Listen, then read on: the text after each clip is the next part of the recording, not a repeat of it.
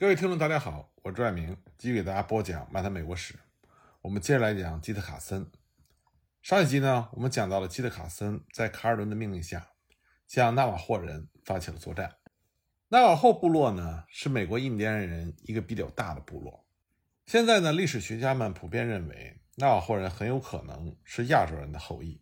他们的祖先呢，是通过亚洲和北美之间的地峡，大规模迁徙到美国西南部居住的。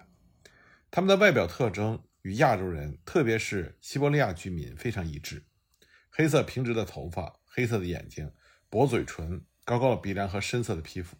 另外呢，他们出生时脊柱的下部皮肤都有乌青，这是西伯利亚居民的普遍特点。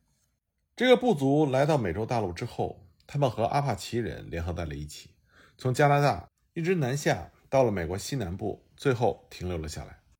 纳瓦霍人呢？是以农业为主，畜牧业为辅，所以他们对土地和村落的意识很强。另外，纳瓦霍人他们的部落意识、族群意识也非常强，所以呢，他们和阿帕奇人一样，被认为是北美印第安史上最强悍和好斗的部落之一。不过，纳瓦霍族在保持自己的族群特性和族群独立性的同时，也非常注重和其他部族还有美国政府的交流。所以，一八六八年，纳瓦霍人是第一个得到美国政府优先承认的印第安部落。在那之前，没有任何一个印第安部落被正式承认过。而且，直到今天，纳瓦霍族也是北美洲地区现存的最大的印第安人族群，总人口约三十万。而且，他们拥有现在美国面积最大的印第安人保留地，横跨亚利桑那州、新墨西哥州和犹他州，面积七万平方公里。很多人也许对纳瓦霍人这个名字并不是非常熟悉，但是提起二战中美军在太平洋战场上的风雨者，这就广为人知了。风雨者就是来自于纳瓦霍部落。当时美国海军陆战队出于作战的需要，需要创建一套不可破解的密码进行通讯，这样就使得日军无法获知美方的作战意图。当时，他们就挑选了二十九名纳瓦霍部落的成员。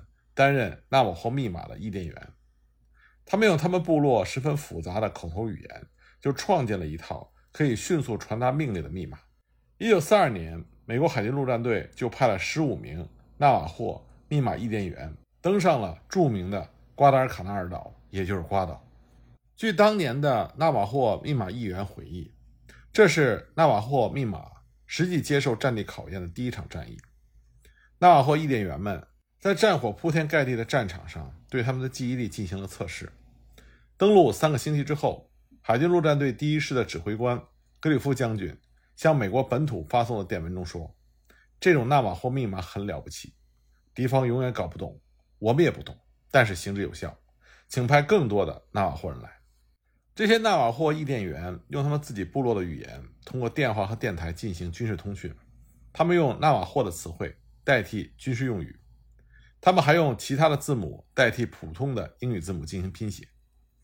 一名纳瓦霍密码译电员用这种办法，可以在二十秒内翻译三行英语电文，而通用的破译机则需要三十分钟。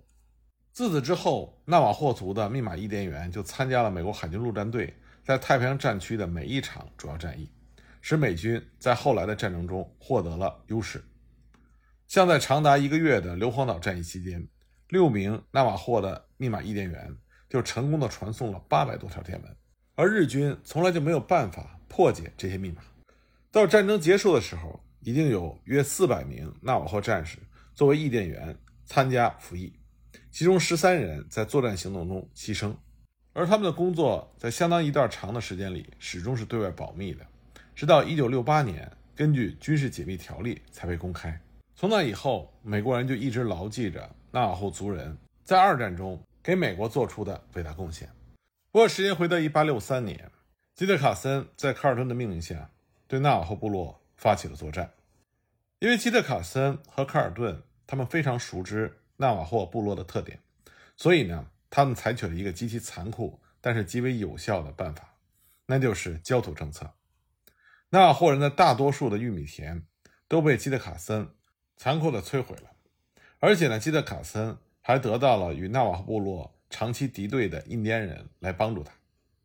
不过后来，当这些印第安人发现对纳瓦霍部落的作战并不能获得大量的战利品，他们很快就离开了。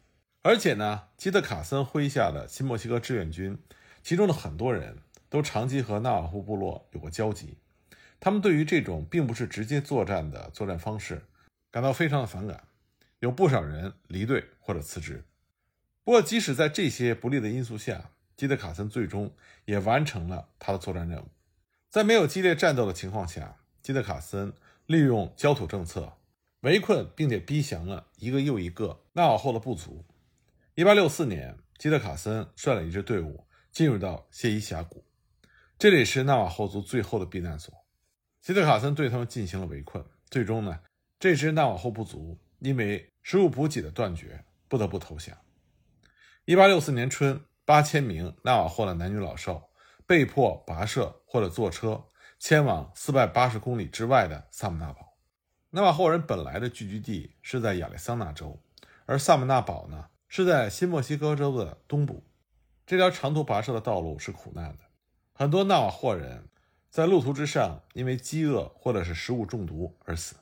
尽管有美军的护卫，但是这仍然不能阻止新墨西哥州的奴隶贩子对部分远行的纳瓦霍人发起的攻击。杀害男性、掳掠女性和儿童、抢走马匹和生活物资。当纳瓦霍人到达萨姆纳堡之后，在那里，美国政府对纳瓦霍人采取了同化政策，要求纳瓦霍人接受美国的文化价值观，信奉基督教，学会使用英语等等。那么，在那个年代，在萨姆纳堡，纳瓦霍人的生活状况非常糟糕。那么，正是因为矛盾越来越激烈。后来，美国才派遣了所谓的专员和纳瓦霍人进行了谈判，这才使得1868年，美国政府和纳瓦霍人签订了建立纳瓦霍保留地的《博斯克雷东多条约》。不过，当时呢，已经有不少纳瓦霍人在萨姆纳堡因为各种原因死亡，而被埋在了远离家乡的坟墓之中。在纳瓦霍远行开始之前，基德卡森就已经离开了军队回家了。但是，有相当一部分的纳瓦霍人认为。卡森应该对这件事情负责，因为正是在劝降的时候，他曾经保证投降的人不会受伤害，所以纳瓦霍人才放下了武器。可是，在远行的路上，有几百名纳瓦霍人死亡。后来，在萨姆纳堡，又有更多的纳瓦霍人失去了生命。所以呢，有些纳瓦霍人认为基德卡森没有遵守他的诺言。一八六四年十一月呢，卡尔顿将军派基德卡森。去对付西德克萨斯的印第安人。当时在圣达菲小道上，科曼奇人和吉奥瓦人给美国的移民者造成了极大的威胁。科曼奇人声称他们会杀死他们遇到的每一个白人。那么这些袭击呢，就激怒了卡尔顿。他认为基德卡森是解决这种威胁的最佳人选。他命令基德卡森进入到德克萨斯平原科曼奇人聚集地区的中心地带。来彻底打击科曼奇人和吉奥瓦人，从而保证圣达菲小道的安全。卡尔顿给吉德卡斯的命令非常简单：没有妇女或者儿童被杀害，至少不应该是故意和肆意的。但是除此之外，卡森可以自由的以他认为合适的方式来制裁印第安人。卡尔顿对卡森说：“你知道在哪里可以找到印第安人？你知道他们犯了什么样的暴行？你知道如何惩罚他们？”必须让他们害怕我们，否则我们将无法获得持久的和平。当时，卡森率领的是大约四百名骑兵、步兵，还有相当一部分的印第安人侦察兵。他们在1864年11月10日带着充足的给养和两门山地榴弹炮离开了，希望在印第安人沿河过冬的时候给他们一个惊喜。